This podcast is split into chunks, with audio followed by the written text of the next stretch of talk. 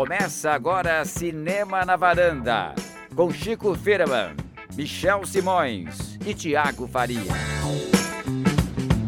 Varandeiras e varandeiros, mais um Cinema na Varanda, sou Michel Simões.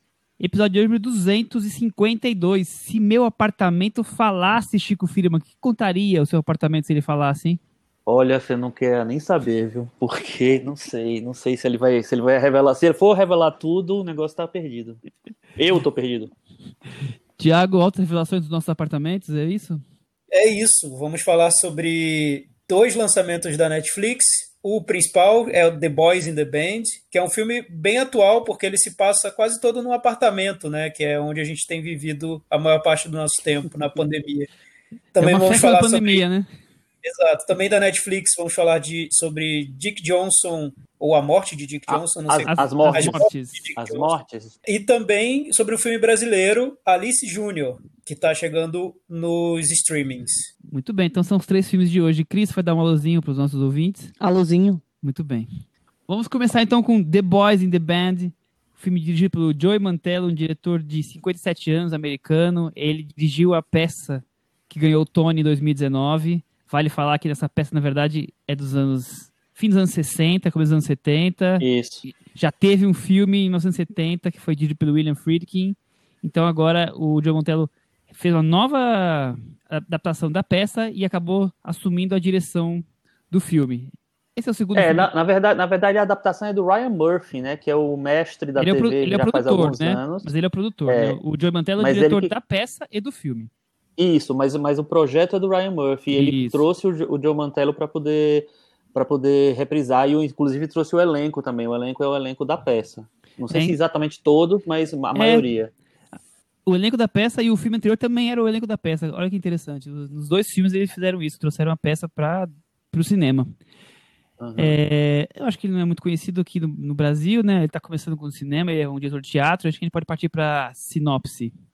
É, só, só uma coisinha, Michel, Claro. antes. É bom, bom falar que essa peça ela é um marco na, na, na cultura LGBT, na verdade. Ela é de 1968, é do Matt, Matt Crowley, e ela é, é considerada assim a primeira, o primeiro grande, grande espetáculo que traz a, a, a vida do homossexual para o, o para o principal, entendeu? É a, é a, primeira peça que mostra isso, mostra vida de homossexuais e tal. E isso não foi um escândalo na época, foi. É, as pessoas não sabiam direito o que pensar, o que achar. Então foi interessante porque ela teve. Ela, ela meio que é um marco é, de mudança de, de, de, mentalidade também. Então, é, são. É a primeira vez, eu acho, que o homossexual é, é retratado de uma maneira um pouco mais complexa e sem muitos clichês. Existem alguns, né? A gente vê, né? Existem alguns, na, mas na além, além do estereótipo, né? Quer dizer, consegue Exatamente. montar algo mais É. concreto, né? E quando o William Friedkin fez o filme, é um dos primeiros filmes dele, né? é, ele. O, o filme também teve esse impacto, teve esse impacto até maior porque a, que a peça, porque o filme circula muito mais. É, e muita gente diz que a peça, que é de 68, teve alguma inspiração para os protestos de 69 que resultaram no Stonewall, na luta pelos direitos LGBT, etc. e tal. É, foi um primeiro passo, vamos dizer assim. Então tem esse contexto histórico. Muito bem. É, e no Brasil, o filme do Friedkin chamou-se Os Rapazes da Banda. É, sinopse: Anos 60 em Manhattan, uma festa de aniversário onde um grupo de amigos gays discute seus desejos e sentimentos. O que era uma noite de celebração se torna uma panela de pressão de mágoas, amizade e acidez quando um convidado inesperado chega ao apartamento. Tiago Faria. É, acho importante essa, essa contextualização que o Chico fez agora, porque eu vejo esse projeto como uma espécie de evento, né? mais do que um filme em si. A Netflix lançou o filme, o filme tem duas horas e pouquinho, e junto com ele tem um documentário de 20 minutos, que é interessante assistir porque dá todo esse, esse, esse contexto que faz com que a gente entenda a importância do filme em si, né? É, é uma homenagem à, à, peça original, é uma homenagem ao filme do, do Friedkin, também ele retoma o elenco da peça que homenageou os 50 anos do original. Então, é, é homenagem sobre homenagem sobre homenagem, chegando até um ponto em que se torna uma homenagem ao próprio autor, o Matt Crowley, que morreu esse ano. Ele morreu em, em março desse ano e ele participou do, do, do, filme, desse filme novo. Nesse documentário mostra que ele estava envolvido ali nos bastidores, viu as cenas sendo gravadas, comentou as decisões do diretor, enfim, ele estava bem envolvido com, com o projeto, né? Então, é, é, até difícil falar sobre o filme, porque parece que o filme é, é quase um, um uma celebração de um texto e, e, menos uma tentativa de fazer algo muito original a partir do texto, algo muito ousado. É, é muito reverente a, a, tudo que foi feito antes em relação a, a, essa peça. E eu acho que ele deve funcionar muito para quem tem essa relação grande com a peça em si, com, com o original, enfim. Ele está muito ligado à, à referência dele. Chico, é curioso, acima do tudo que o Thiago falou, que o filme é muito parecido com o antecessor, né? Quer dizer, tirando algumas cenas que são inclusões que são, são momentos fora do apartamento, ah, os diálogos, o que acontece no apartamento, que é 99% do filme, são praticamente idênticos. Então eu acho curioso como é, ele tenta ser o mais fiel possível nessa só, na, só trazendo para novos mais novos atores, quer dizer, revigorando, né? É, eu acho que esse tom celebratório que o, que o Thiago falou, eu acho que ele é que realmente assim, ele é o que marca esse, essa, essa nova adaptação, essa nova montagem, né? Se fosse do teatro seria montagem, e foi mesmo porque há, há dois anos teve a peça dos 50 anos da peça e agora tem um filme dos 50 anos do filme. É, eu acho que isso realmente está tá muito imbuí, embutido na, na essência do projeto não dá para negar que a, a, o impacto e a, e a potência, eu acho que a peça e o, e o filme originais tinham e tiveram para a nossa sociedade, é impossível reproduzir. Você reproduz o, o texto, você reproduz o, o, o que é, né? O, o projeto que é. Mas, em, mas é, a gente está em outro contexto, a gente está 50 anos mais, mais é, adiante. Eu acho que, por mais que fosse um projeto muito caprichado, muito bem pensado, muito sério, vamos dizer assim, ele nunca vai chegar aos pés do, dos originais. Ele nunca vai ter o impacto mesmo do, dos originais. Eu acho interessante ele ter mantido. O Ryan Murphy é o, o cabeça do projeto, né? Ele é o cabeça do mundo agora, né? Enfim, tudo, tudo tem a mão desse cara.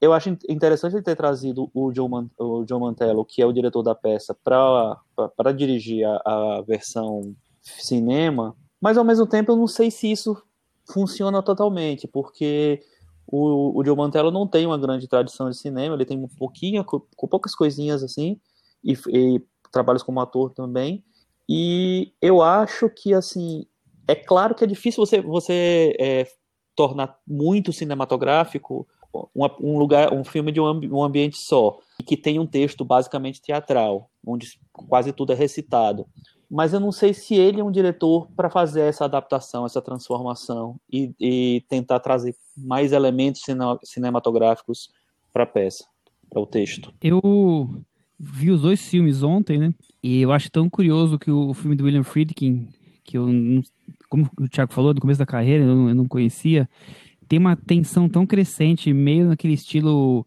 Quem Tem Medo de Virginia Woolf, uma coisa mais assim câmera muitas vezes com closes, personagens intensos, suor, assim, essa coisa, sabe? Da, das emoções ali mais fortes. Enquanto que o filme novo, por mais que tenha lá os, os diálogos praticamente palavra a palavra, é, eu não consigo sentir a mesma intensidade. E eu imagino que seja por conta, claro, da, da direção, porque é, ele está sempre um pouquinho mais afastado do que o filme do Friedkin. Quer dizer, os, as palavras são as mesmas, os sentidos é o mesmo, a, a importância daquilo é, é exatamente a, a, mesma, mas é o jeito de filmar, né? Então, mesmo, o mesmo filme com tudo igual, mesmo assim você consegue notar que esse filme parece mais um pouco mais soft. E aí e, e isso me, me deixa um pouco menos animado do que o, o filme original. E você, Thiago? Esse documentário que, que tem na Netflix, ele explica bem a importância do, da peça, e eu acho como eu disse, acho importante assistir porque muita gente vai ver o filme e, e terminada a sessão vai se perguntar, ué, mas para que muito barulho por isso, né? Hoje a gente já está tão acostumado a ver filmes com que mostram personagens gays de vários com vários perfis. A importância dessa peça e do primeiro filme é que na época não se retratava realmente o, o personagem homossexual na, com toda a sua complexidade. Era algo ou muito estereotipado ou que simplesmente não era retratado. Então a, a grande novidade no caso foi essa. Hoje em dia, essa novidade, para quem já assiste a filmes na Netflix, não faz sentido, né? Isso já está integrado ao nosso ambiente cultural. E o próprio autor da peça, nesse documentário, fala isso. Ele comenta, ele diz: Poxa, na época em que eu fiz a peça, era o único espetáculo da Broadway que tratava desse assunto. Hoje, é raro você encontrar um espetáculo que não tenha personagens gays. É raro. Ou que sejam inspirados por algo que vem da estética LGBT muito raro. Então ele diz que a mudança no ambiente cultural foi enorme de lá para cá, né? Então hoje pode provocar uma impressão de por quê, né? Qual é o, a grande coisa? Qual é, qual é a, a, a novidade, né? E aí, para quem não, não se ligar muito na importância do texto, a importância histórica, talvez o que o filme acabe puxando para esses elementos da maneira como ele foi filmado e das opções que o, que o diretor tomou. E aí eu acho que é, é frágil essa adaptação, porque tudo é muito seguro na maneira como é feito, tudo, tudo é quase automático mesmo, né, como ele é filmado.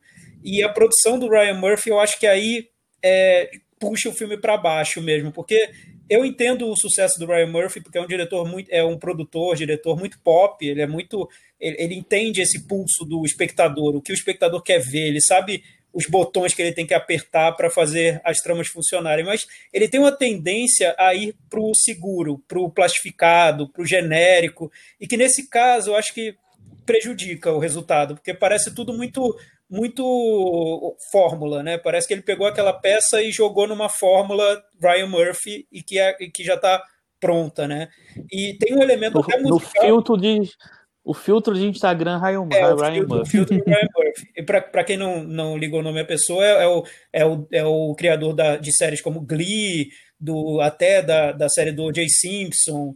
Enfim, na, na Netflix tem Ele Hollywood, tem, tem Exato. várias American séries. Horror Story. Horror Story. Enfim, fez, fez várias séries. E no, um, um elemento que pode até passar despercebido para muita gente no filme, que é o uso da trilha sonora, me incomodou um pouco, porque essa trilha jazzística, quando se usa para criar ritmo na narrativa, muitas vezes dá pulso para os filmes. E tem filmes que usam trilha jazzística de, de, de, maneiras que eu acho que são, são magistrais mesmo, são incríveis. Nesse caso, a trilha jazzística é quase como se fosse um som ambiente de um bar. É, é genérico. Eu acho que nada no filme parece que sai do, do confortável para algo realmente ousado, para algo que, que pretenda levar a peça para um outro lugar, que, que queira atualizar aquele texto, que queira tirar do, do que é mais cômodo. Não, é, é simplesmente uma homenagem. Então, para quem não embarcar na homenagem, eu acho que vai ser um, um filme até bem enfadonho, na verdade. É, eu concordo com você. Eu, eu acho que o a parte de a homenagem eu entendo, ótimo, lindo, 50 anos, beleza, assim. É, e aí, engraçado que isso me fez pensar uma coisa, tipo assim, por que, é que a gente reclama tanto de remake de filme? Né? Ah, porque se o filme já era bom, por que vai fazer um filme de novo e tal? Com peça, com texto de teatro não tem isso, né? O pessoal fica remontando o tempo inteiro porque é outra natureza e tal. E, é... e, não, e não, tem como ver o, o, a peça antiga, né? Exato, exato. É outra natureza de, de, de formato, de, enfim, de plataforma mesmo. É, mas aí eu pensei assim, então beleza, tudo bem, você pode fazer um, um, pegar um texto e fazer um filme de novo de, uma, de, de, algo que já foi feito há 50 anos. Só que eu acho que você tem que, que é isso que é o, que é o grande problema, você tem que é, respeitar, obviamente, a época que, o, que, o, em que a ação se passa, que tudo se passa, mas você tem que traduzir de alguma maneira para os dias de hoje. E eu não acho que, isso, que, que ele, é, ele ela traduz para os dias de hoje. É, além disso, eu acho que a encenação não é muito boa, entendeu? Eu não sei como é o João Mantelo como diretor de teatro, mas assim, eu não gosto de como ele arruma as, as peças ali na, na, no filme. Eu acho que tudo fica meio um, um, pouco forçado, ele não consegue arrumar uma naturalidade ali. E eu acho que ele não consegue controlar os, os gênios dos atores ali. Ao contrário da peça, é, do, do filme do William Friedkin, que tinha é, atores menos conhecidos, eles eram os atores da peça e eles eram menos conhecidos do público. Nesse, a gente tem dois atores muito conhecidos, que são o Jim Parsons, né, que fez durante anos e anos o Big Bang Theory, e o Zachary Quinto. Tem três, tem o Matt Bowman também. É, o Zachary Quinto que fez o Spock, enfim, no, no novo Jornada nas Estrelas, Star Trek e tal. Então eu acho que eles dois, principalmente, principalmente o Jim Parsons, na verdade, eles estão num overacting que me incomoda o tempo inteiro, entendeu? Eu não estou falando assim, é, é, claro que é o texto também, o texto ele é mais afetado, o texto deles dois é mais afetado, principalmente o Jim Parsons. Mas eu acho que se fosse um ator que tivesse um domínio maior, uma, uma um, tivesse mais talento, na verdade mesmo, eu acho que ele seria faria um, o personagem de uma maneira muito melhor. Para mim me incomodou muito o personagem dele. Eu achei ele completamente fora do tom. E eu já venho percebendo isso desde o Hollywood. Eu vi o Hollywood na, na Netflix é, no início do ano, né? Acho. Ele também está completamente afetado e completamente fora do tom. As pessoas estão num tom um pouco mais morno, ele está num tom exagerado e eu não, não consegui gostar. Então eu acho que tem uma questão de, de trazer realmente para os dias de hoje e tem uma questão de encenação e de dominar os atores que eu acho que o João Montero não tem. É, eu também acho, é, concordo, eu também não acho as atuações é, espetaculares, pelo contrário, mas eu fico, principalmente com, com o que o Thiago falou, dessa coisa é, é muito cuidadosa e, e acaba quase sendo diluída aqui diretor, produtor, não sei o quanto de cada um aí acabam colocando no filme, né? Então são personagens tão diferentes. Ali temos, sei lá, diversos tipos de gays, podemos dizer assim. Não, o filme não consegue é, trazer isso da, da, forma como o filme anterior consegue, explorar isso de, de mais profundamente. Então, por exemplo, o filme, esse aqui, faz várias inclusões de cenas de fora do apartamento, que são completamente didáticas de eventos que eles falam sobre esses eventos no filme. Completamente desnecessário. Isso já dá um belo exemplo do quanto o, esse filme precisa tentar dar uma diluída e falar com, talvez, um pouco mais simples com os públicos, sendo que tem os mesmos temas. É, eu acho um passo atrás do que o outro filme trazia, e como o Chico falou, é, você faz um filme de 50 anos atrás e, e não traz nada de, de atual, né? Nenhuma adaptação ao, aos dias de hoje, conversar com o um novo público, né? É, é uma, é uma bela homenagem, mas fica ali naquele meio em cima do muro, né? É, isso que, que, o, que o Michel falou da, das inclusões de cenas, eu acho que é justamente aí que eles acham que eles estão é, tra traduzindo para cinema, trazendo para uma linguagem normal, que é uma coisa que é completamente descartável e desnecessária no filme. É, talvez uma maneira de tentar pegar um público que não queira ver o teatro, né, filmado. Pode ser, né? Uma, é, as pessoas não têm mais tanto esse hábito, né, de ver um filme que é tão que, que seria tão fiel a uma peça assim, né? Sobre os atores, eu acho que o Chico foi no ponto e eu, eu acho que é, é, um, é um, o marketing principal desse filme, dessa versão nova, é que, ao contrário da primeira, nesse caso, todos os atores são gays é, assumidos e felizes. Esse é o marketing do, do filme. No, no, documentário, eles falam isso várias vezes. Assim, ah, nesse caso, o elenco todos são gays. Nos, nos, nas outras versões, isso não acontecia. Na primeira versão, aliás, da, da peça, acho que eram é, uma parte só do elenco era, era, gay, eles não, não podiam dizer isso, eles não podiam de maneira alguma assumir, porque senão eles perderiam papéis no, no cinema, então seria péssimo para a carreira deles. Isso então faz parte do, da própria, do próprio chamariz do filme mas eu acho que os atores não são tão bons, eles não seguram tanto assim o filme. É até ruim dizer isso, mas principalmente o, o Jim Parsons, eu acho que, é, que ele é fraco no papel, não, não me convence. Os outros também, eu não, não vejo grandes atuações no filme. E para um filme que, que é tão sustentado em texto, né, as atuações teriam que ser uhum. muito boas. Não, tem como ter um filme teatral com atuações ruins. Eu, eu não, pelo menos eu nunca vi um, um, bom filme teatral com atuações ruins. Seria até seria meio é. absurdo. E nesse caso eu acho que é tudo tão fraco, tudo tá ali tão, tão morno, né? Que eu, eu não consigo ver uma grande atuação no filme, sinceramente. Não, não tem mesmo, não tem. E, e assim, eu acho que um outro problema, que é, além de, disso tudo que a gente falou, é esse verniz do Ryan Murphy. O Ryan Todas as coisas do Ryan Murphy parecem coisas do Ryan Murphy. Todas. São muito parecidas, inclusive na fotografia, nas cores, sabe? Na embalagem que, que o produto tem. É... E, sinceramente, assim, eu acho que ele pega é, o, o que o Michel falou. Eu acho que ele pega uma coisa que era é, interessante, que tinha, obviamente, a importância histórica que a gente já falou, mas que era que tinha uma, uma, um pensamento de, de representação naquela, da, daquela época, e ele é, apaga todo o brilho que tinha aquele, aquele material, entendeu? Eu acho que ele deixa, deixa tudo num, numa coisa monocórdica, assim, que não vai para canto nenhum. Então, é, o fato de, de, de, de, ser o texto inteiro é legal, mas ao mesmo tempo deixa o filme com duas horas e pouco e também não ajuda porque eu acho que o filme não tem muito ritmo. Então eu acho que assim é, é para mim é uma coisa que funciona muito mais enquanto projeto homenagem, beleza, vamos homenagear, mas que eu recomendaria as pessoas procurarem um filme original. E, e é um filme que está ali, né? Uma simples noite é, um grupo, sei lá, oito, nove personagens estão ali é, trazendo, claro, a questão do preconceito, mas também a coisa de homens ali discutindo o coração partido, promiscuidade, o se assumir, o, a dificuldade de assumir versus a sociedade né, dos anos 70, anos, final dos anos 60, quer dizer, tem vários assuntos ali e ele conseguiria poder ser mais intenso e, e trazer tudo isso à flor da pele, né, como o, filme, o primeiro filme consegue fazer.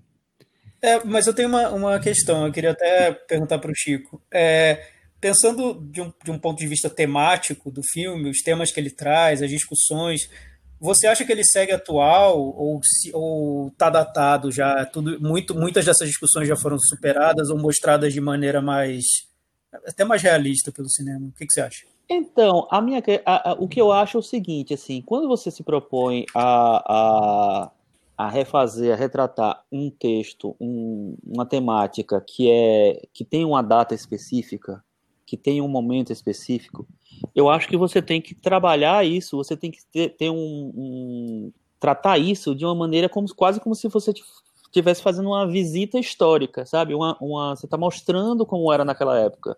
E eu acho que o filme não faz isso, ele não, ele não, não, não dá esse movimento, sabe? Não, ele deixa tudo. É, ele tenta trazer como se as discussões fossem totalmente atuais. Eu acho que ainda tem várias ali que permanecem, porque o mundo é muito cruel com os homossexuais mesmo, mas é, não daquele jeito.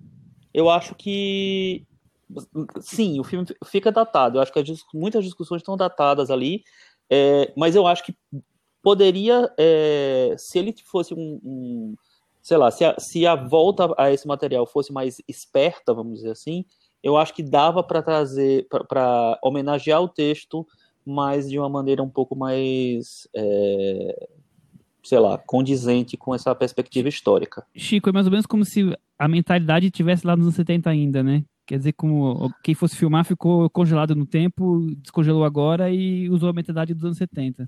É por aí que você tá É, porque, porque você, viu, você viu o filme do, do, do William Friedkin, né? William, o filme do William Friedkin, eu acho que ele é mais seco, eu acho que ele é mais duro. O William Friedkin não era gay, o João Mantello eu imagino que seja.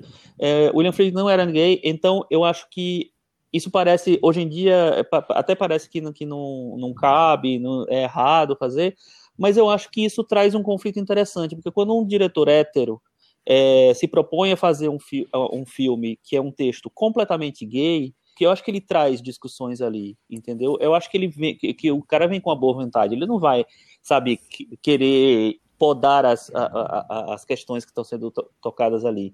E ele foi escolhido porque ele tinha dirigido uma, uma peça do, é, do Harold Pinter, que é um dos grandes autores americanos, dois anos antes, tinha sido uma peça, não, um filme de uma peça, é, e aí ele foi chamado por, por isso. Naquela época, eles queriam também é, que o autor da, que o diretor da peça fosse o diretor do filme, mas o estúdio não deu, não deixou. E aí veio o Friedkin. E eu achei interessante, porque o Friedkin é um diretor, depois a gente viu o que, é que ele fez, né? Porque ele não tinha feito nenhum dos, dos grandes filmes antes. É, é um diretor que eu acho que ele trouxe uma, uma visão mais clínica ali para o negócio. Assim, ele foi muito respeitoso, eu acho, com, com o texto, mas ele trouxe uma, um aspecto também mais cinematográfico. Eu não sei se o, o John Mantello tem isso, sabe? E muito menos o Ryan Murphy. O Ryan Murphy, eu acho que ele, sei lá, ele passa o como é que lembra daquele candidato que tinha um raio, não sei o que, exador, que raio gourmetizador. deixava tudo igual? Raio gourmetizador. É, Exatamente. O, raio, o Brian Murphy tem um raio gourmetizador que deixa todas as coisas dele iguais. Assim, então, é, eu é... acho também. É o Ryan gourmetizador, né, no caso. O, o que eu vejo é que o, quando você está fazendo na época, eu imagino que essas discussões todas deviam ser bem quentes, né? Você está tá discutindo temas que o espectador está lá também discutindo. Acho que esse é uma, essa é uma das explicações do sucesso da, da peça e também do filme Hoje, eu acho que esse filme novo trata o texto como uma peça de museu, é como se estivesse entrando num, num lugar é, onde aquela peça está sendo exibida dentro de uma vitrine e admirando aquela peça, né? Eu acho que tem um distanciamento que me incomodou, como se o filme não tivesse mais nada a fazer com aquele texto. Aquele texto está tá quase eternizado e pronto, acabou. E acho que acaba prejudicando, porque envelhece o texto, né? No, no, parece que ele não tem, mais, não tem mais nada novo a acrescentar. É a intensidade assim, que mais falta ali. É, mas assim, assim, não, mas eu não sei, Michel, sinceramente. Eu não sei se simplesmente adaptando o texto, minha opinião, não sei se simplesmente adaptando o texto hoje secamente provocaria um efeito. Acho que teria que fazer alguma coisa.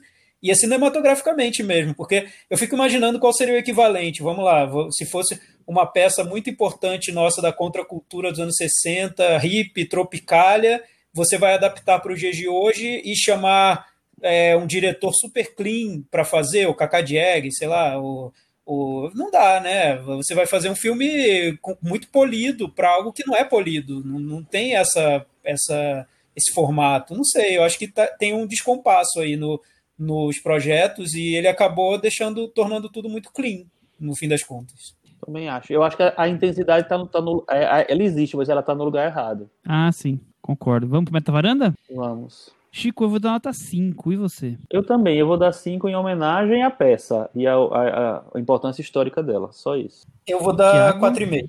4,5. Com essas notas, The Boys in the Band ficou com 48 e acabou caindo da varanda daquele apartamento lá é, iluminado, né? Com aquelas luzes chinesas. Vamos mudar de assunto completamente. Vamos trazer agora a conversa para o Brasil. Alice Júnior, o filme dirigido pelo Gil Baroni. O filme passou em Berlim, uma mostra paralela. Passou na mostra de São Paulo, passou no Festival do Rio. Agora ele chegou a passar nos no drive-ins e está disponível em várias plataformas aí para aluguel. E está previsto para entrar na Netflix ainda este mês, mais para o final do mês. Ah, que legal. A sinopse é uma vlogger, digamos assim, é, eu usei vlogger porque eu vi entrevista com o Joe Baroni que usou esse termo. Uma vlogger trans uhum. que se muda temporariamente para o interior e tenta sobreviver aos costumes ainda mais conservadores, enquanto espera finalmente viver o seu primeiro beijo. Chico Firman.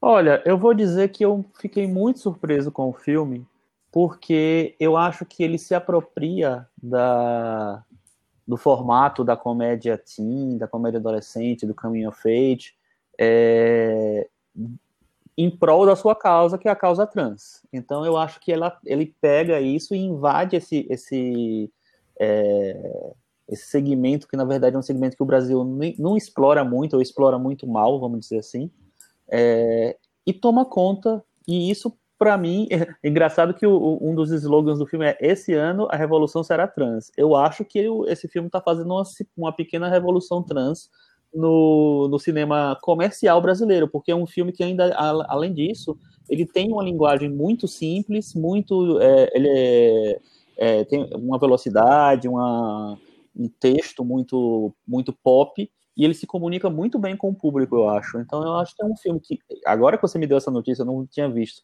que ele vai para Netflix, eu acho que ele vai fazer bastante barulho, viu?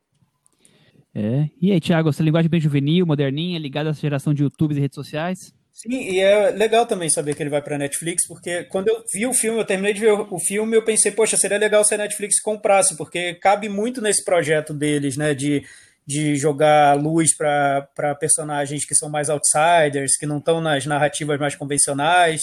E nesse caso é um filme sobre uma adolescente trans e, e que trata o tema com muita naturalidade. É, é muito, é tudo, é tudo normalizado no melhor sentido possível, sem tratar o tema como se fosse uma agenda que o filme tem que cumprir, com, é, cobrindo todos os tópicos que são obrigatórios para se falar sobre o assunto. Não, a personagem é maior que tudo. Ela é o motivo de ser do filme e por sorte, tem uma atriz muito talentosa interpretando, a Ana Celestino Mota, que eu acho que carrega o filme, é super carismática e que faz com que a gente embarque na, na, na trama da personagem. O filme usa um, um, estilo pop que não é tão comum no, no cinema brasileiro. Ele, eu acho que ele sai muito bem com essa opção. Ele tem muita usa muito recurso de, de grafismo visual na, no, no, na tela, interagindo com, com, com as cenas do, de cinema. Então, parece que o, o filme está sendo tem recursos visuais desenhados sobre as cenas. Isso dá, dá um frescor grande para o filme. Na verdade, tudo, no fim das contas, fica parecendo um, um grande vídeo videoblog da personagem. Né? Eu acho que é, foi uma opção inteligente do, do diretor e que dá uma agilidade grande ao filme. Eu achei bem interessante o resultado. É, além de tudo que vocês falaram, eu acho legal que trata não só do preconceito dos tabus, mas muito da autoafirmação e também tem de alguma forma esse o, o drama todo vivido, mas com, com o toque de leveza, né? Talvez alguns, alguns momentos talvez até leveza demais, mas ele é um filme que por mais que a personagem sofra várias situações de drama, é sempre otimista, sempre para cima, né? Depois ela vai lá no, no vlog dela e e chora as, as mágoas, digamos assim, e o final é sempre mais positivo, como quem diz assim, eu estou acostumado a lidar com isso, eu não vou sofrer de autoflagelação, eu vou vou aproveitar isso e ser uma como se fosse uma, lá, uma catapulta para eu passar por esse obstáculo e seguir adiante. Eu acho legal esse clima positivista. É, e eu acho que, eu acho que isso é interessante, assim, o filme, eu, ele não é um filme perfeito, obviamente, eu, ele podia ser mais profundo e tal, mas eu acho que ele não quer isso. Eu acho que o que ele quer é realmente ocupar espaço. E eu acho que isso ele faz muito bem sabe? Eu acho que ele, ele consegue se comunicar com, com, as pessoas e ele, ele, toma conta de um gênero e é um gênero que é largado pelo sistema brasileiro, né? Assim, a gente tem poucos exemplos, os exemplos são, que a gente tem não são muito bons, entendeu? Então, eu acho que ele vem e, e, e oferece um filme que é divertido, é inteligente, sabe? Tem, como o, o Thiago falou, tem uma ótima atriz principal. É, trata em questões sérias, mas com certa leveza, como o Michel falou eu acho que, que é um, um, pacote muito legal. Eu acho que a Cris tinha que assistir esse filme, porque ela vai gostar. tá certo.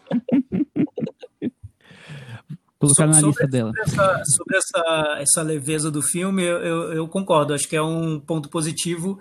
É, de, de, certa maneira, o que acontece? Quando o filme. É, esse filme tem um, uma característica que eu vejo em muitos projetos parecidos. Os filmes que seguem essa cartilha do cinema mais adolescente, cinema teen, e tentam dar uma virada no, no que seria a fórmula, né? Nesse caso, eu acho que a primeira parte, quando ele está apresentando a personagem, o que ela faz na internet, como ela lida com o dia a dia dela, com o pai, o pai também é um personagem bem construído. Eu acho que aí o filme é, é, é muito. Ele, ele já ele já está muito bem resolvido ali, né? E na segunda parte, quando ele precisa criar uma trama para que esse conflito chegue num clímax. Aí eu acho que o filme dá uma, uma enfraquecida um pouco, porque ele tende a resolver as questões com muita rapidez. Ele, ele parece que não desenvolve muito esses conflitos da, da segunda metade, no meu ponto de vista, até chegar num clímax que me parece um pouco apressado. Mas o que eu acho mais legal é, é essa construção da personagem, do universo dessa personagem. Isso que, que eu acho que é interessante no filme. E realmente, o uso da linguagem no, na construção da, da narrativa, poxa, tá, você nota ali um, um, conceito que foi muito pensado, né? Não é um filme uhum. de maneira alguma feito no automático. Ele tá, tá ali tudo muito pensado para caber no universo da personagem. É legal porque Exato. ele mistura um, quase um conto de fadas com uma coisa de comédia romântica teen, mas ao mesmo tempo tem toda essa questão envolvendo o trans, quer dizer, a trans, né? O trans como situação. É, E ele consegue misturar muito bem tudo isso, né? Mas quando ele vai para a parte dramatúrgica, digamos assim, aí sim você vê fragilidades, né? Principalmente os personagens adultos, eu acho quase todos, tirando o pai que tem muito mais construção, até para mostrar aí um, um, pai compreensivo e adepto da, da transformação, digamos assim, ou, ou de e, e ser uma, uma base de aceitação para que ela possa enfrentar a sociedade, né? Mas todos os outros personagens eu acho bem frágeis, né? A diretora, a professora, a, a mãe de, de a colega de classe, e ali o filme dá uma boa fragilizada. Então, eu, eu também acho, eu também eu concordo com você, mas ao mesmo tempo eu fiquei pensando depois. Não é o foco. E eu né? acho que. Eu, não, eu acho que, tem, que isso tem inclusive uma função. Eu acho que ele quer mostrar como. É, é uma função meio. meio, meio é, sei lá, talvez seja simples demais a minha visão, mas assim, eu acho que ele quer mostrar como as pessoas são ridículas, como os, os adultos fora dali tão, são, são ridículos e, e, como essa coisa do preconceito é bobo, como todo mundo é meio bobo e não sabe, não sabe ser profundo e enxergar direito a situação, entendeu? Então eu acho que tem uma função meio política também ali de mostrar que todo mundo é idiota e que é ela que é a poderosa, ela que vai tomar conta do mundo. Mas eu, acho, eu, eu, eu achei também muito legal. É engraçado como é, é quase como se é uma versão light e brasileira e tropical de oitava série, né? É, é bem isso. Me lembrou também. Isso, isso dos coadjuvantes adultos que são quase é, cartunescos, né, é para não dizer idiotizados. A gente discutiu isso sobre isso quando a gente falou sobre o Clube dos Cinco recentemente, né? Nossa, eu lembrei, lembrei muito disso. Porque é verdade, a gente falou é verdade. Do, do, filme como o John Hughes mostrava.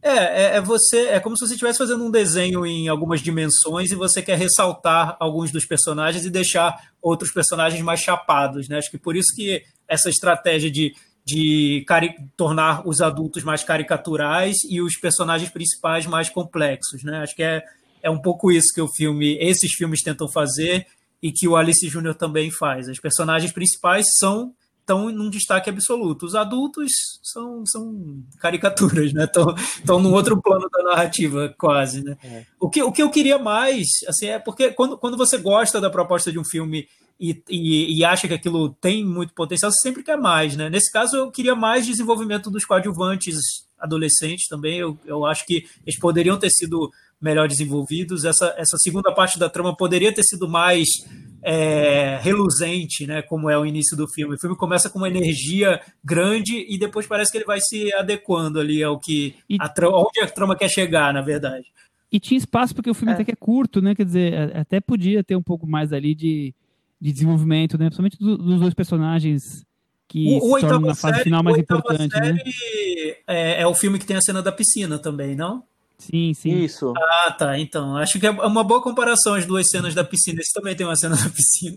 É, boa é comparação com a oitava série. É mais dramática. E ele traz um traz todo ele traz uma energia para essa cena que eu acho que o Alice Júnior tem no início do filme, mas vai vai perdendo um pouco até chegar ao fim. É, é eu, eu, concordo com vocês. Eu acho que, que, existe isso mesmo. Assim, o que eu comemoro mesmo é tipo assim, se fazer um filme trans teen no Brasil, eu achei incrível a proposta, sabe? O, o, o fato desse filme existir, eu acho sensacional. Eu sei que a gente está se abrindo mais. A gente tem, teve um exemplo do Bicha, Bicha Travesti que, enfim, é um filme radicalíssimo e tal. Eu, eu acho que o, o Brasil tem muito, está é, tá tratando muito, principalmente nos curtas a questão trans, é, e mas assim, num filme pop comercial, sabe? Uma sessão da tarde, Cara, né? É, eu, eu acho muito legal, muito legal. É, eu acho, acho, que nesse ponto é um filme mais subversivo mesmo, porque ele vai Total. chegar na Netflix e vai ser visto por muitos adolescentes e e, vai, e, e é, os pais dos um adolescentes, né? É, ele tem um formato de sessão da tarde, né? Isso facilita muito a maneira como ele vai ser visto, né? É um filme que não dificulta o trabalho de quem está vendo, ele é pop de verdade, ele quer ser acessível, quer, quer se comunicar com o público e tudo isso ele consegue fácil. Eu acho que o que seria mais difícil para esse filme ele consegue fazer. Então é até injusto você cobrar tu, tu, tudo que você quer mais desse filme. Claro, tudo, ele poderia ser, ter mais, mas o que ele consegue já é bem interessante. Verdade. Bem, vamos para Meta Varanda? Vamos. Chico, agora é sua vez começar. Eu vou dar nota 7. E você, Thiago? Eu vou dar nota 6,5. Eu vou dar nota 6. Com isso, Alice Júnior ficou com 65 do Metavaranda e está aqui convidado para o Varanda Awards. Muito e vamos bom. seguir para o último filme. Hoje temos três filmes. O último filme do podcast de hoje: Né? As Mortes de Dick Johnson. Filme dirigido pela diretora americana de 54 anos, Kirsten Johnston, que é diretora de fotografia de Fahrenheit, do Citizen 4. Também dirigiu, acho que, se não me engano, é o terceiro filme dela, o mais famoso, sem É o- dúvida, é o Camera Person, que foi, inclusive, indicado ao Oscar, né, Chico? Quando eu falo de Oscar, eu passo pra você a palavra. É, mas não foi indicado ao Oscar, Não, foi? Se, se não foi, tava ali apostando que ia cotado, ser é. e acabou não chegando, então. É, eu, é, eu acho que não foi indicado, não, mas, mas é, foi um filme que fez muito barulho, né? E, e é isso, assim, ela tem essa, essa, esse trabalho mais pessoal e tal, o Cameron Person tem, tem essa, essa pegada. E o Dick Johnson, né? O Dick Johnson é o pai dela. É, é um filme que tem uma proposta tão interessante, né, gente? Porque, assim, basicamente ela tenta, né? Ela não quer. Ela não sabe direito como se despedir do pai, que já tá com seus 86 anos, já tá mais debilitado e tal.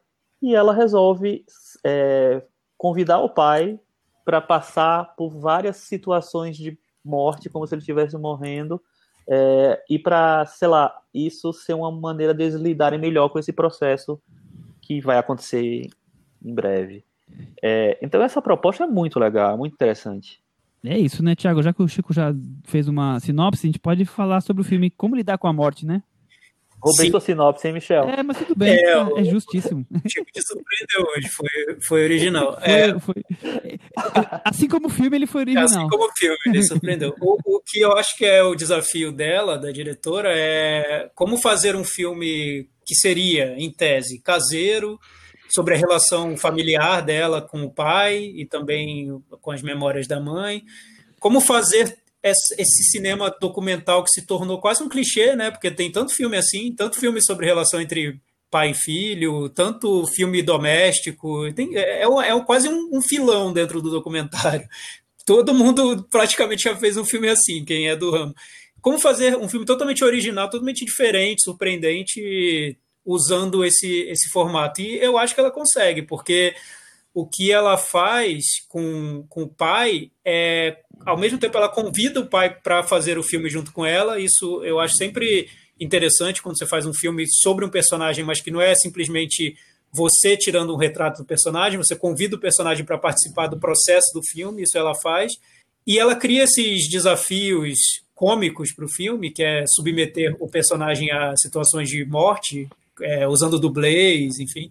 E são momentos engraçados do filme para discutir, colocar em reflexão essa, esse desaparecimento lento do pai dela, porque o pai ela descobre que está sofrendo de demência, né? é, e depois isso está acontecendo depois da morte da mãe por Alzheimer. Então a família já sabe como é esse processo, é um processo super difícil, dolorido e que você perde a pessoa aos poucos, né? Então é como se a pessoa desaparecesse aos poucos diante de você. Então ela está um pouco encenando o que seria essa despedida do pai, mas de uma maneira muito lúdica. E como o pai é um personagem, é um figuraça, né? um cara que leva a vida com muito humor, é, é, é um sujeito tranquilão e tudo, ele leva essa ideia na brincadeira e o resultado acaba sendo, eu acho que foi, foi emocionante de uma maneira até surpreendente para todos os envolvidos, porque o filme vai por um caminho que talvez não, não tivesse sido o planejado pela diretora, Ah, e é isso que, que o torna também mais interessante. Menor dúvida que esse filme foi, foi. A construção foi durante a filmagem, né? É, Imagina que o roteiro foi todo desenhado do jeito que foi, né? As coisas foram acontecendo, não tenho a menor dúvida disso. Começa com um encontro familiar dele com os netos e depois as, as mortas mais diversas, mais absurdas, super engraçadas, até o filme mergulhar nessa coisa do, dele já mais doente e, e tendo que morar com ela, né? Eu acho tão criativo. Inclusive, o filme ganhou um prêmio Sundance. Ele participou da mostra de documentários principal, ganhou o prêmio de inventividade lá em, em Sundance. Eu acho tão bonito essa coisa, além de essa linda homenagem em vida que ela faz pro pai, mas também essa coisa do como ela criou uma maneira de viver os últimos anos do, do pai é, aproximando ela, né? Aproximando os dois, não só dividindo a mesma casa, quer dizer, ela tá dividindo também o trabalho dela, ela tá transformando o trabalho dela em ele como personagem principal e na, no que eles criam juntos. Eu acho o filme tão surpreendente, tão fora do, do que você poderia esperar, é essa inventividade que a gente espera de tanta, tantas vezes no cinema, né? Então, agora que a gente acabou de sair, sei lá, do Festival é Tudo Verdade, que é só de documentários e eu vi alguns, alguns muito bons, outros que você fala, nossa, que coisa mais demodê, tá simplesmente trazendo a, a recontagem do, do, da biografia, é, é, quase um Wikipedia com imagens da pessoa. Aqui não, aqui ele tá, tá criando, tá inventando, tá te surpreendendo a cada sequência. Concordo totalmente, Michel. E o, o é, o, o, que você falou do É Tudo Verdade, que também eu acho que a gente falou recentemente em dois documentários que, são, que a gente comentou que são muito formais, que são o Narciso em Férias e o é, Revelações, né? Eu acho que era o. Revelação, Mas... Revelação, tem razão. Revelação.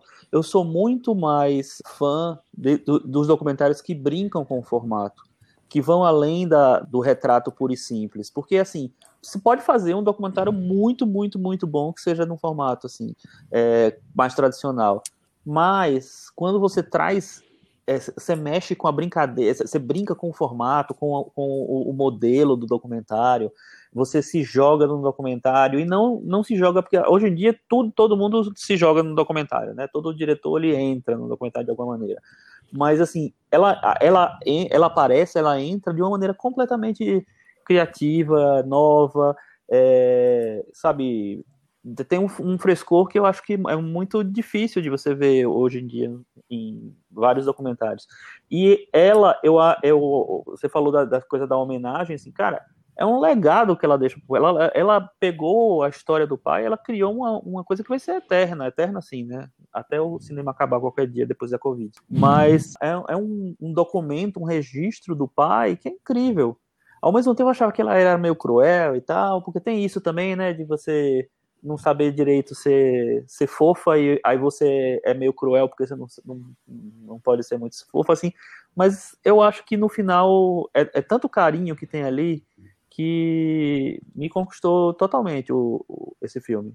É, lendo sobre ele, eu pensei que poderia ter sido um pouco mais cruel, mas acho que no filme inteiro está tão claro como é a relação entre pai e filha, que aí a gente. Eu, eu não senti essa, essa algo cruel no filme. O personagem do pai, como eu disse, ele, ele, é, ele é bem humorado, né? Ele, ele não, não é um cara sisudo e ele sabe tudo o que ele está está fazendo ali no filme, ele entende o processo.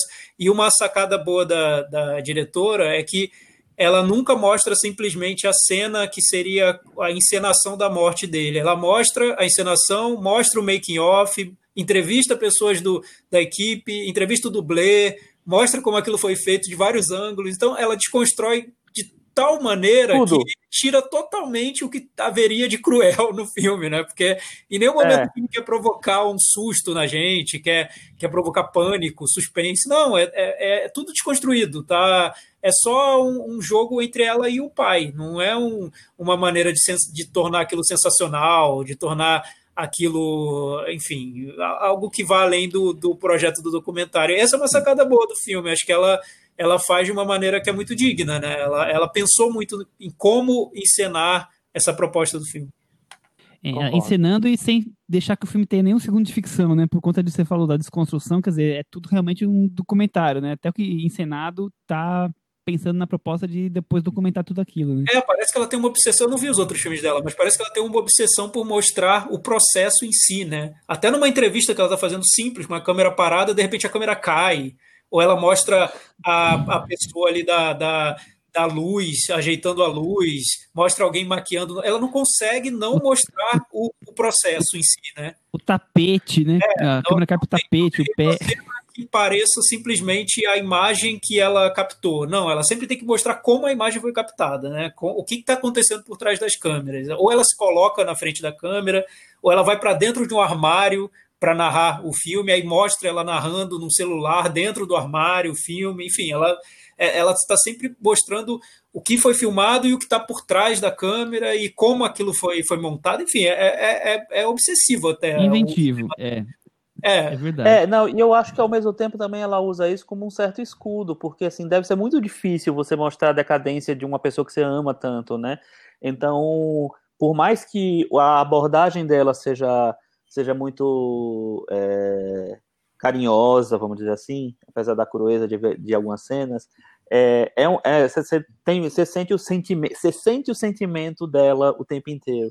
Ao mesmo tempo, eu acho que quando ela coloca todos esses, esses elementos no filme, de bastidor, de, é, de, de humor e tal, ela mesmo deixa um pouco mais confortável para ela o espaço onde ela vai trabalhar, né? O, o, o- e toda a abordagem que ela vai dar. Então, eu, eu acho que tem uma, uma coisa meio de autopreservação aí também. é assim, é, porque ela tá mostrando que como se tudo tivesse sob controle, né, de certa maneira, mesmo sem estar sob controle. E é legal, o que eu acho interessante é que o, o clímax do filme, que para mim foi, foi bem, é, foi, foi, foi emocionante mesmo, porque ela quer mostrar que tá tudo sendo encenado, né, tá tudo programado, tá, na- nada ali ela tá fazendo de, é, na- por acaso. Então, eles chegam a encenar o que seria um velório do, do personagem, né? E, e é quase é, é quase milimétrico ali o que está sendo feito e está tudo muito muito definido o, o que seria o roteiro daquela cena. Até que acontece algo na cena que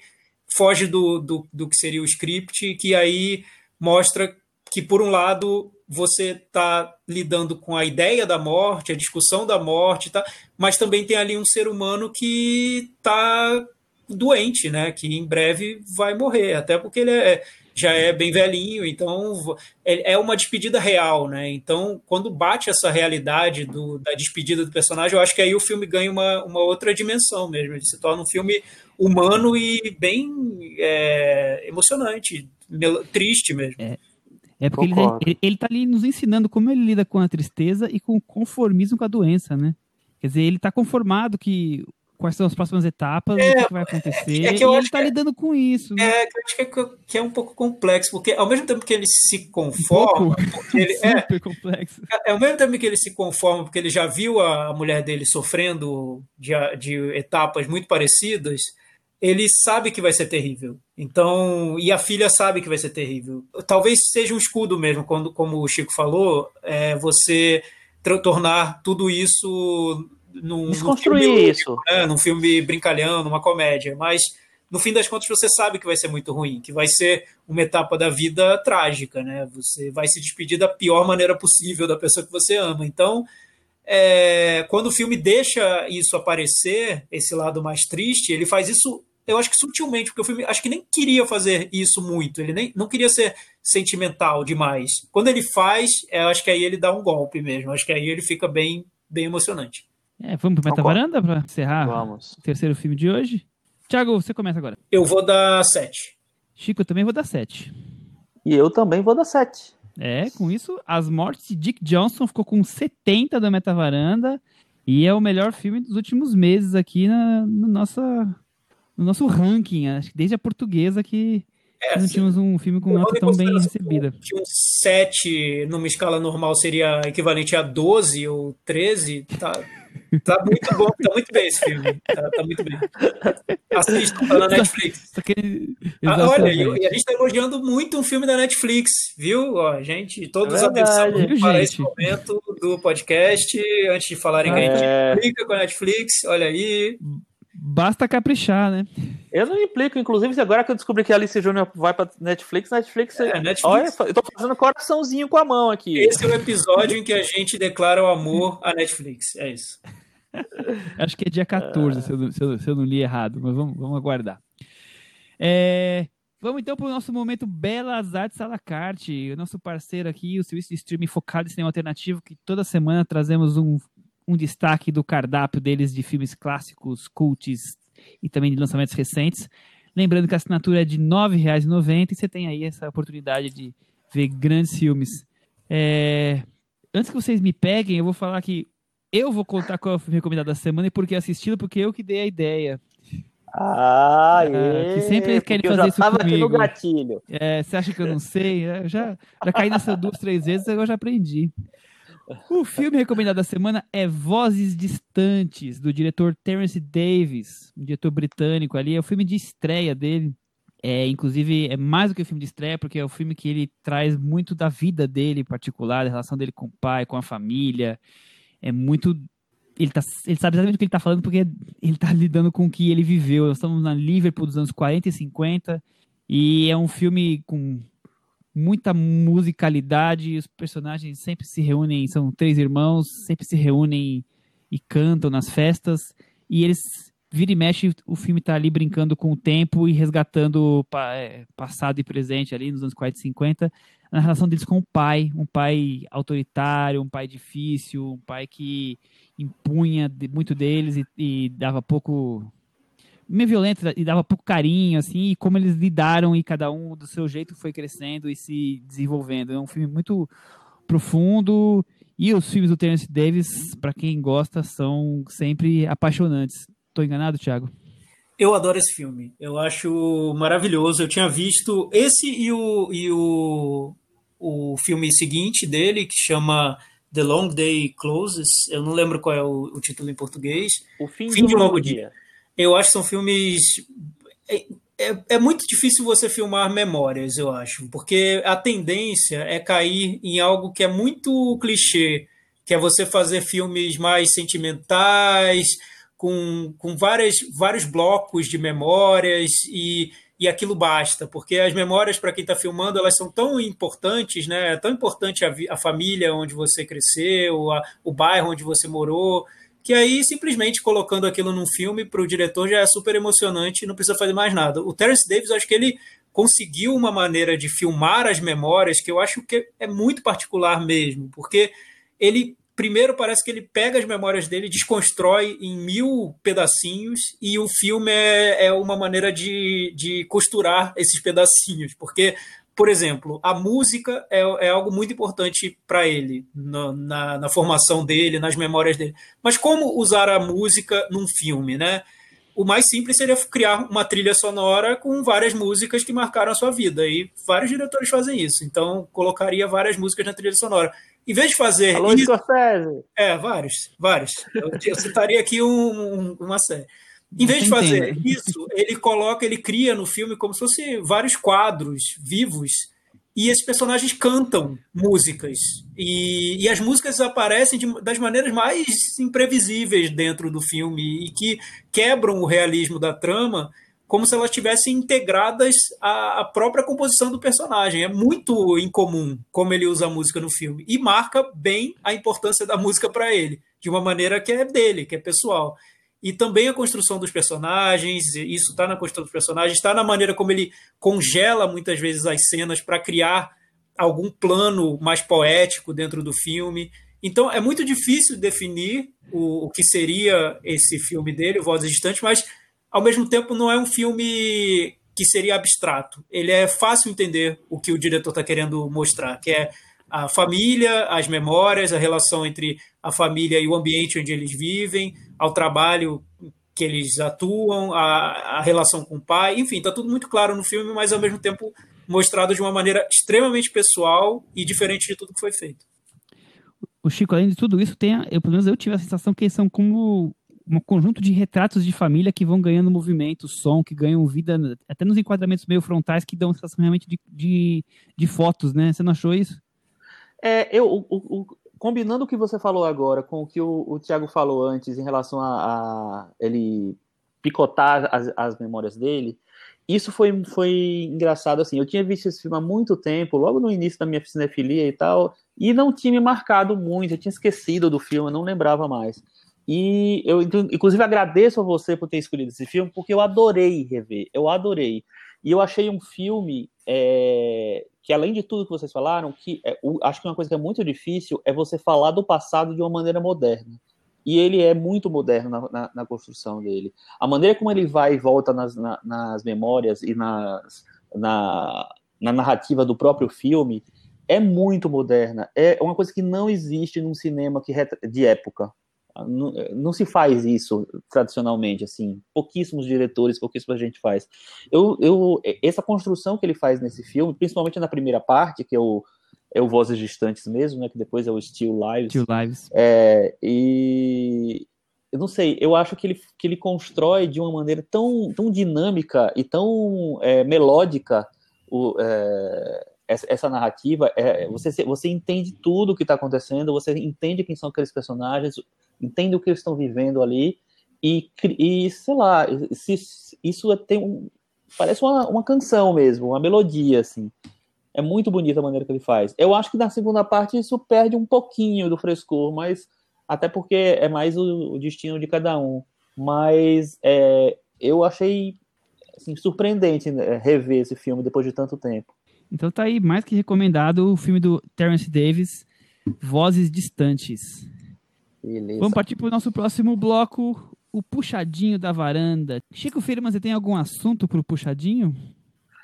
Eu tenho, Michel. Começa agora na quinta-feira o Olhar de Cinema. A gente já falou rapidinho dele. Na verdade, não foi nem a gente que falou, né? Foi o próprio Antônio, que é o, o diretor do festival, é, falou pra gente na semana passada.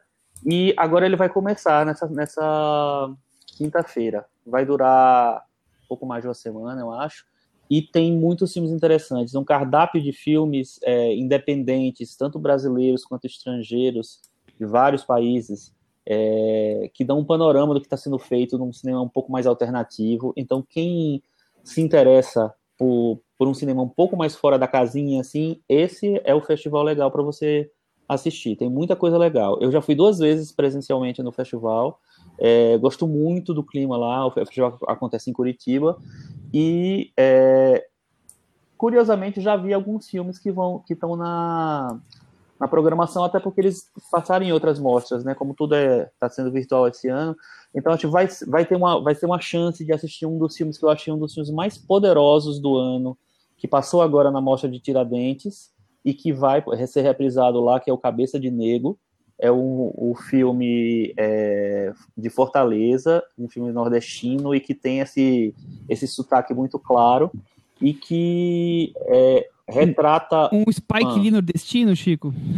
Exatamente, Michel. Eu achei incrível a maneira como ele retrata a adolescentes tomando sua consciência social, sabe, criando uma consciência social, apesar de uma, a, a, a partir de um episódio de racismo, é, e como isso é transformado em potência mesmo, sabe, em, em, é, em ação. Então, exatamente Spike Lee, assim. É, eu me impressionei muito com o, com o filme.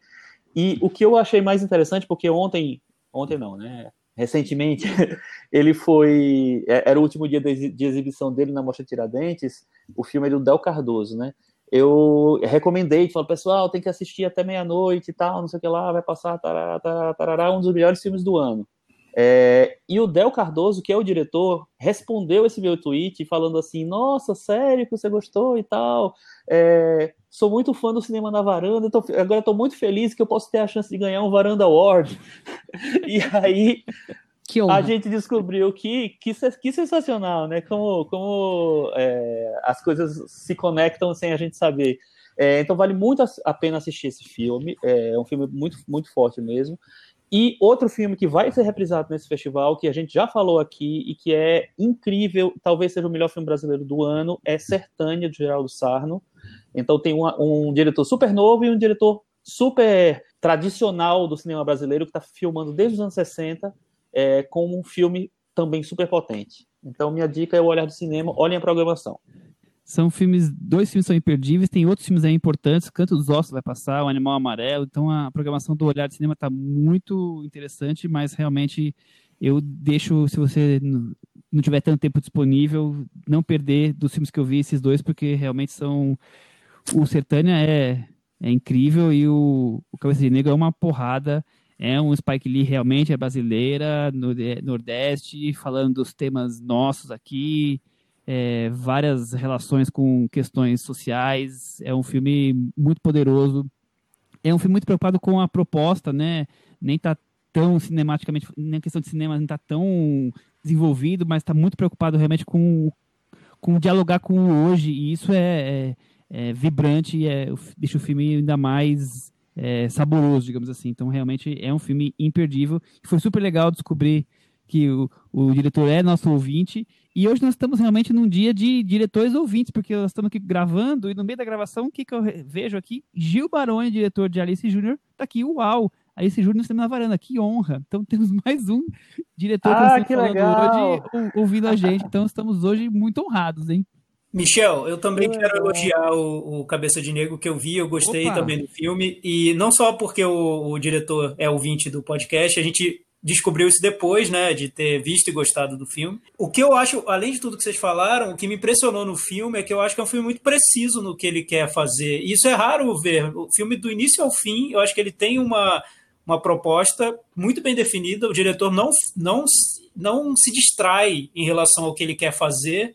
Parece que ele tinha aquela, aquele objetivo e ele e é muito comum ver em filmes de, de iniciantes, quando você tem muitas ideias para colocar num filme, aquelas ideias se dispersarem, né? E virar um filme um pouco confuso ou, ou que tenha várias, várias propostas que não se completam. Nesse caso, não. É, é uma proposta bem desenvolvida do início ao fim, com bons personagens, atores que são super convincentes e um desfecho que eu achei que tem uma força tão muito grande e que o que ele faz que eu acho que é legal é pegar um gênero que, que já seria quase um, um, formato, como vocês compararam com o Spike Lee, mas além do Spike Lee tem, tem vários outros filmes que seguem essa linha, mas no final é muito nosso, é muito brasileiro, é algo que é como essa trama seria amarrada ou resolvida no Brasil. Então acaba se tornando um filme muito particular da nossa realidade e ele retrata isso com uma força muito grande. Eu me surpreendi, acho um belo filme. E, e eu acho mu muito legal como ele casa isso com essa coisa do jovem é, recebendo informação, ele conhecendo, sabe? O personagem principal conhecendo Angela Davis, conhecendo os Panteras Negras, conhecendo, é, sei lá, esses ícones do, da, da luta étnica, racial e, e, e, criando as suas próprias ideias e aplicando na prática. Eu acho muito, muito legal como isso é, é, é, é retratado, porque é retratado com muita paixão. Eu assisti, logo depois do filme, tinha um debate tá, que você podia assistir também. E o diretor fala isso, que ele queria, a, o Del Cardoso, ele fala que ele queria que fosse um filme que se comunicasse com as pessoas, que falasse para as pessoas, as pessoas entendessem. É, então eu acho que ele é um filme que ele funciona muito nesse aspecto de, de identificação e funciona muito como linguagem também. Eu acho que ele é, tem um potencial de fazer muita coisa boa mais para frente, o, o, o, Del. E o filme ele falou que está tá em negociação aí e pode ser que ele circule mais em circuito comercial mesmo, ou nos streamings mais tradicionais. Eu vou fazer um pedido aqui para Netflix, compre o filme. Tem tudo a ver com a proposta que vocês têm aí no, no streaming, de diversidade, discussões sobre temas que estão fora das narrativas convencionais. Ó, fiquem atentos a esse filme Cabeça de Negro, bem legal. É, Cris Lume, agora você traz pra gente a sua recomendação, o seu assunto do puxadinho, por favor. Meu assunto do puxadinho de hoje é que na sexta-feira estreia A Maldição da Mansão Bly na Netflix, que é uma segunda temporada repaginada da Maldição na Residência Rio do diretor Mike Flanagan, que, enfim, é basicamente uma série de terror onde as cenas são concentradas numa casa mal assombrada nada mais clássico do que isso. E o Mike Flanagan não só quer revisitar mais ou menos a mesma temática, né? Como ele revisita alguns atores. Eu assisti o primeiro episódio dessa temporada que entra na sexta-feira. E para mim o mais curioso é ver como ele pegou algumas pessoas do mesmo elenco do Residência Rio, fez um remix e recolocou, repôs o pai vira tio, a, a, a mãe vira outra tia. Achei menos agressivo que Doutor Sono. É, ele vai fazer te dar sustos usando mais ou menos os mesmos recursos que já estavam lá no Residência Rio. Mas eu acho um guilt pleasure, acho que funciona. Eu tô ansioso para ver, viu, Cris? Porque eu gostei demais do Residência Rio, eu achei muito bom. Não sei se vocês lembram, mas quando eu, eu votei no Mike Flanagan para melhor diretor no Varanda Awards daquele ano, assim. Tem um episódio incrível que é, todo em plano de sequência, com os fantasmas aparecendo. Meu Deus do céu, eu vou rever esse negócio. E, É, e o, o, Mike Flanagan, apesar do Dr. Sono ser um tropeço, eu acho que é um, um, tropeço na carreira dele, ele é um diretor muito interessante do gênero. Eu acho que ele tem filmes muito legais, enfim, merece ser, é, ser acompanhado. Eu, eu, acho que o legal dele, ele não tem muito medo de, de ir na, no, no, no susto clássico, nos recursos mais, mais clássicos, e a partir daí tentar montar a narrativa. Essa é a minha impressão, Chico. É, é sobre uma casa mal assombrada mesmo, tem uma alguém que morreu lá, e aí vai ter uma lenda, e ainda assim ele consegue, no, no, no modo de filmar, no enquadramento, né, consegue tirar coisas bacanas. É isso aí, vamos então para aquele outro momento, para a gente encerrar. Cantinho do ouvinte. Com o Tiago Faria. Olha, o Cantinho do Ouvinte dessa semana é, tem muitos comentários. Acho que os nossos ouvintes ouviram o pedido da Cris, que na semana passada fez um apelo sobre esse nosso cantinho, que estava tão vazio na semana passada. Eu, inclusive, hackeei o feed do Cinema na Varanda, ah. subi o episódio anterior para que ah, as pessoas sim, ouvissem claro. de novo o mesmo episódio, para ah. aí elas comentavam foi quase um. Enfim, você fez um, uma performance ali no, no nosso. Isso, blog, é, uma performance artística dentro do feed. Porque, Entendi. afinal de contas, tudo tem que ser online agora, né? Não dá funcionou, pra ser funcionou, né? Chamou a atenção. essa sacadinha. Então, lá no nosso blog barra Museu de Arte Contemporânea, cinemanavaranda.com, vocês podem deixar comentários sobre o que a gente conversou hoje aqui no, no episódio. Tem muito assunto para vocês comentarem. Na semana passada, o tema principal foi Enola Holmes, a nossa querida irmã imaginária do Sherlock, que deu o que falar, né? Eu não imaginava que teria tanto, tanto apelo no, no nosso universo varandeiro. Vocês imaginavam que Enola Holmes não, muita repercussão, né? É, achei que ele ia passar batido. É, a gente tratou como algo bobo e as pessoas viram e quiseram comentar. O Tomás Amâncio, ele fez um, uma pergunta aqui para o Michel. Ele falou o seguinte, que o Michel reclamou dessa história de pegar personagem que já, já existe, criar irmã para ele, criar outras histórias e tudo. Ele disse o seguinte, Michel, se eliminarmos essa possibilidade, é, o que teremos a dizer sobre todos os filmes de super-heróis que foram baseados em propriedade intelectual? É, isso seria positivo? Já imagino as reações de cada um de vocês a essa possibilidade. Então a gente elimina todos os filmes de super-herói, Michel? Olha, eu prefiro. É que os filmes de super-herói, o Stan Lee tava lá para testar que tudo bem, né? As, as grandes as grandes DC, Marvel da vida estão lá controlando, né? A, a... Quando eu vi essa pergunta lá, é, quando eu vi essa pergunta lá, eu falei, o Michel vai responder sim. Foi. Então, eu, a resposta automática seria sim. A resposta é, é, mais complexa seria. Eu nem sabia que tinha essas alterações nos, super-heróis, logo eu nunca é, raciocinei sobre isso, então obrigado por me trazer essa informação, porque como eu não li a GB, eu não sabia que tinha tantas modificações, assim, criação de personagens, de vilões, seja o que for. O que posso imaginar, o que que seja, então, assim, Acho, acho que o Chico pode explicar melhor. Tem o Chico, o Chico tá mais, mais apto para isso, é. Ah, gente, é tão complexo isso. Pra, pra... Não sei. Tá Pelo menos falando de DC Marvel, quando você resolve mudar um pouco a trajetória, vai fazer isso, vai fazer aquilo, fica tudo lá, né? Passa pela aprovação do, do estúdio, né?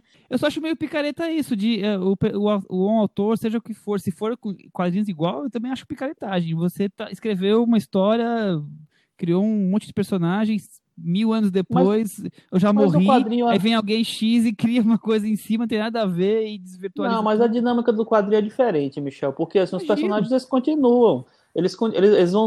Imagina, o Superman foi criado em 38. Os, os criadores eles já foram para muito tempo. Ele continua sendo é, histórias novas e tal, e vai adaptando, e ele continua jovem, porque não, não dá para ser o Superman velhinho e tal. Então tem várias adaptações que os quadrinhos precisam fazer. O que eu acho é que em termos de CNPJ continua ligado aos direitos autorais, né? Tipo, continua. É, a pessoa vai mexer com uma permissão, né? Vamos dizer. Sim, totalmente, totalmente. O próximo comentário do Cauã, Michel, esse é um elogio a, a você. Olha, ele diz que estou com Michel Simões, achei completamente maçante o filme da Millie Bobby Brown. Comecei a ver na segunda-feira e demorei três dias para terminar A atuação do Henry Cavill como Sherlock Holmes foi o ápice da chatice. Se ele é ator, todos podem ser. Então, ó, o Cauã concordou com você, Michel. Tamo junto, Cauã. Que tortura, hein? É, aí o, Le, é, aí o Lelo diz que a Enola Holmes funcionaria muito bem se fosse uma série de 8 ou 10 episódios com meia hora de duração cada um, para conseguir dar conta de todas as histórias que quer contar. Então, eu concordo acha... com ele, viu? Eu, eu acho que numa, o formato de série funcionaria melhor com, com a Enola Holmes. E temos aqui é, uma crítica que eu acho que resume alguns comentários que apareceram, que é do Caio Moraes, que ele fala que a gente pegou muito pesado com Enola Holmes que é um filme infantil com pretensões de uma sessão da tarde. O filme não queria entrar no Festival de Cannes e nem concorrer ao Oscar. No máximo, você veria esse filme nos meus prêmios Nick, do canal Nickelodeon. Né? Achou um pouco desonesto vocês avaliarem um filme como Enola Holmes da mesma forma como avaliam um filme do Tsai Ming Liang. Pela crítica de vocês, o filme é uma porcaria e não deveria ser visto, e eu discordo muito disso. Acho que, como entretenimento e pela atuação da Millie Bobby Brown, o filme super compensa. Sou muito crítico aos filmes da Netflix desse ano, mas este, neste aqui vocês foram agressivos com a crítica. Então, o que vocês acham sobre esse comentário? O que apareceu, falaram que a gente está tratando um filme infantil como se fosse um outro, como se tivesse outras ambições, né? Não é um filme infantil, né? Eu acho que mesmo sendo um filme infantil, não precisa ser tão maçante como a gente ficou discutindo o tempo todo aqui, né? Que nós temos que ter uma régua muito mais baixa. Eu acho que não, acho que a gente pode esperar muito mais. A gente já viu tantos e tantos filmes infantis ou infantos juvenis de qualidade, é, criativos, diferentes, ou pelo menos o entretenimento, mas muito bom o entretenimento, que o Enola Holmes, pelo menos na nossa leitura aqui nas quatro, passou muito longe de ser um entretenimento interessante. Você tem algum exemplo, Cris, de filme interessante? Ah, eu acho que o Enola Holmes ele tenta cumprir muitos, muitas missões, né? A gente estava falando assim do perfil dos filmes que a Netflix quer, quer ter, né? Então, assim, tem muitas coisas de diversidade, de feminismo que ele tenta cumprir, e eu acho que ele nem sempre é, é bem sucedido em tudo. Isso, às vezes, a trama, às vezes, não, não, se, não se amarra, né? E tem várias coisas que eu acho que, não sei, para mim, ficam artificiais no resultado. Eu acho que a gente tem filmes infantis recentes bem interessantes, por exemplo. Eu, eu adoro Pequenos Espiões, uh, Escola de Super-Heróis, Escola do Rock.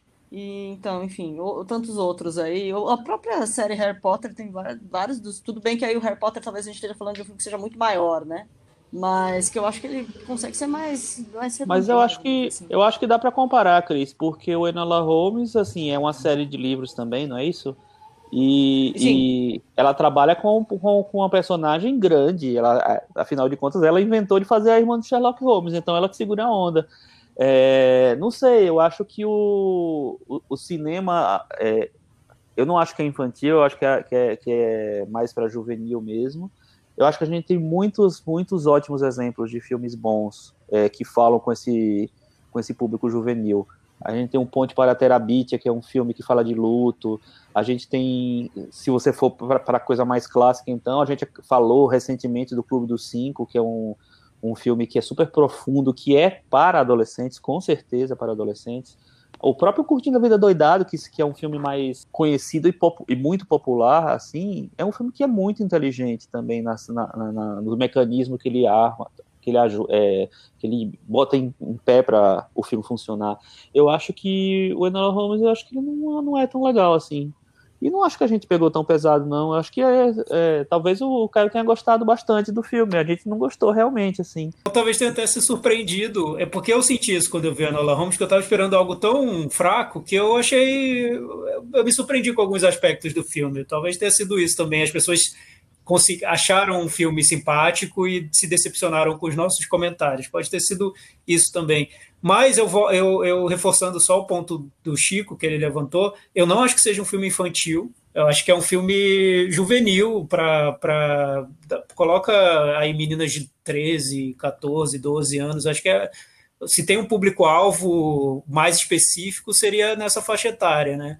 Acho que criança mesmo não nem conseguiria sacar tanta referência que o filme tem. Ele tem um, um, um tem uma narração acelerada, essa história da personagem estar sempre conversando com a câmera já, já muda um pouco o formato do filme. Acho que o filme tem ambições que são maiores que a de um filme que você encontraria ali na prateleira para filmes para criança na Netflix. E, e eu sei porque eu tenho uma sobrinha de 5 anos que ela é muito fã de Netflix, é super inteligente, quer fuçar tudo que tem na Netflix. Eu fui super feliz em indicar Enola Holmes para ela, talvez por ter lido os comentários dos nossos queridos varandeiros. Falei, assiste porque você vai adorar. É sobre uma menininha super inteligente que nem você. Ela não durou dois minutos de filme. Ela achou um filme muito acelerado, muito confuso, não gostou. Voltou lá pro voltou para a Patrulha Canina, voltou para o Parque dos Dinossauros animação, voltou para Chiquititas e foi o que ela gostou, porque isso sim é para criança, né? A Enola Holmes não é criança, não é um filme para criança. É um filme para um e... público mais adolescente, eu acho. Tem uma outra coisa que eu não cheguei a falar no episódio anterior, mas que é o seguinte: é, Enola Holmes, irmã do Sherlock Holmes, me parece ter tão poucos, os elementos mais rasos de Sherlock Holmes e das investigações dele é, é o que tem, assim, é o, é o é, a, risca na superfície, assim. Quando eu assisti a, a série do, do Sherlock, que foi feita pela BBC, é, as, as coisas mais estapafúrdias que eles faziam era, era dar uma outra leitura para a história, para o canon, né? para os clássicos do Conan Doyle. Você fica revoltadíssimo com algumas coisas que eles fazem. Mas havia uma tentativa de flertar lá. No Enola Holmes, eu acho que, não sei, talvez especialistas em Conan Doyle possam dizer melhor, mas me parece que do pouco que eu, que eu li dele, vai, vai tão só na superfície do, ah, do, do, do clichê, do elementar meu caro Watson, sabe assim? E nem o Watson tem. E, e, aí cai naquele, naquela discussão sobre qual era a ambição do filme, né? O Caio ele coloca isso no comentário dele. Ele diz que é um filme que nem queria Oscar, nem queria Festival de Cannes, que se contentaria com meus prêmios do canal Nickelodeon. Então, é subjetivo tentar analisar quais seriam as ambições do filme. Eu acho que ele tem ambições maiores que essa, sinceramente. E ainda mais comparando com esses outros produtos infantis mesmo, como Patrulha Canina, Parque dos Dinossauros, animação, o Enola Holmes tem ambições muito maiores, na minha opinião. Tem um trabalho de fotografia, tem uma trilha sonora super cuidadosa, tem um, um, diretor que eles foram buscar lá da série Fleabag. Então, se, se, se, não tivesse ambição nenhuma, pegaria qualquer diretor, né? Faria com ah, um comitê lá de, do estúdio. Tem quebra de quarta parede toda hora. É, tem quebra de quarta parede. Então, assim, já, é, eu acho que a nossa discordância aqui talvez esteja no mais básico. Eu acho que é um filme com ambições, sim. Eu acho que é um filme que gostaria de estar no Oscar em categorias técnicas, por exemplo. Eu acho, por que não? Eu acho que sim, talvez sim. Mas não conseguiu, né? Então, o Harry Potter queria, e, e acho que foi indicado. Eu não estou lembrando para que ele foi indicado. Foi. Algumas vezes foi. foi. Então, eu acho que é um filme que tem mais uma ambição de ser um Harry Potter do que ser um genérico infantil X que você vai ver e vai esquecer. Então, aí e eu acho que. acabou se tornando, né? Nossa é, eu acho que a injustiça com o filme é tratá-lo como se ele fosse muito pequeno. Eu acho que ele não, não queria ser pequeno, não. Não, não então, e acho mesmo. que tem isso que você falou, Thiago. Para mim, ele é um pouco exaustivo mesmo. Esses outros que eu citei são filmes, talvez tenham uma série de problemas, mas que eu sinto que a narrativa é mais ágil, mais, mais redonda, e ela, sei lá, ela funciona melhor. Quer assistir um filme infanto-juvenil com quarta parede quebrada, legal? Alice Júnior, que a gente falou agora há pouco. É, Alice Júnior é um bom exemplo. É. Curtindo a Vida Doidada é outro bom exemplo, que a gente comentou Exatamente. aqui no podcast é. também. E tem tantos, né? Teve, teve uma vez que a gente comentou, fazer filme bom. É, teve uma vez que a gente comentou o meu amigo Totoro, meu vizinho Totoro, né? Do Miyazaki, que é, eu acho que esse sim é um filme que criança pequena consegue entender do início ao fim. E é um filme incrível, uma obra-prima. E a gente adora o filme. Eu acho que a Enola Holmes é o nosso Scooby-Doo. eu, eu fiquei surpreso, sinceramente, com o apoio que o filme teve no nosso podcast. Não é? Não é? De repente surgiram pessoas do fundo do poço que bom apoiando, que né? A gente, a gente fala aqui sobre todo tipo de filme. Quem tem mais defensores é Nola Holmes. Vamos lembrar é. dela no Varanda hoje de alguma maneira, então. Vamos. Vamos, tá, vai estar tá escrita. É, e Harry Potter então... teve 13 indicações ao Oscar, 13? a série toda. 13 ah, ganhou um Oscar. Então. É, ele, ele tá nessa, nessa turminha aí de querer filme como Harry Potter, né? A Clarice Menezes, fazia tempo que ela não mandava e-mail pra gente, mas ela voltou, escreveu assim: Olá pessoal, que saudade de vocês, a pandemia desorganizou minha vida completamente, e só agora consegui retomar a audiência você tem toda a razão. É um filme bem específico para o um grupo de idade, ou seja, teens que viram Harry Potter quando criança, depois Stranger Things e depois I'm Not Okay. é, e que escutam Billy. Peraí que eu tô virando a página. Eilish. Billie Eilish. Billy Eilish. Mas mesmo que seja bobo e careta e meio chatinho, pelo menos tenta ser feminista. Já é alguma coisa nesse mundo bizarro. E ela é muito fofa, não tem condições. E agora conseguimos achar o irmão do cigano Igor. E ele é britânico. Quem diria? Adorei Realmente, acho, acho que, acho que a única unanimidade é que o, o coitado do, do, Do Henry do Cavill. ator que já do Henry Cavill é péssimo. Acho que é a única unanimidade. Até quem está defendendo a Enola Holmes está dando o braço a torcer em relação a isso. Mas, pois é, encontramos aí o filme preferido, o voto popular do Varanda Awards, Enola Holmes. É, Enola Holmes. Vamos ver se ele vai ser tão lembrado assim. E para encerrar, no nosso Twitter, a arroba Victoria Zenit escreveu o seguinte: O episódio da, da semana do Semana Varanda me convenceu de reassistir Encoraçado Potequim. Tá Olha? Ah, bom. Pensei que era reassistir a Enola Holmes. Ela foi para um outro tipo de cinema, viu? É, Que é, é, bom, tá você, vendo? você confundiu porque começa não com encoraçado potequim, não é Enola Holmes. Entendeu? Vou fazer um episódio revendo Enola Holmes no fim. Que absurdo. Nós vamos ser cancelados junto com o pessoal que cancelou Scooby-Doo, hein? É isso, temos um episódio hoje. Cris, tem mais alguma coisa? É isso aí. Então, até semana que vem. Tchau! Tchau. Tchau.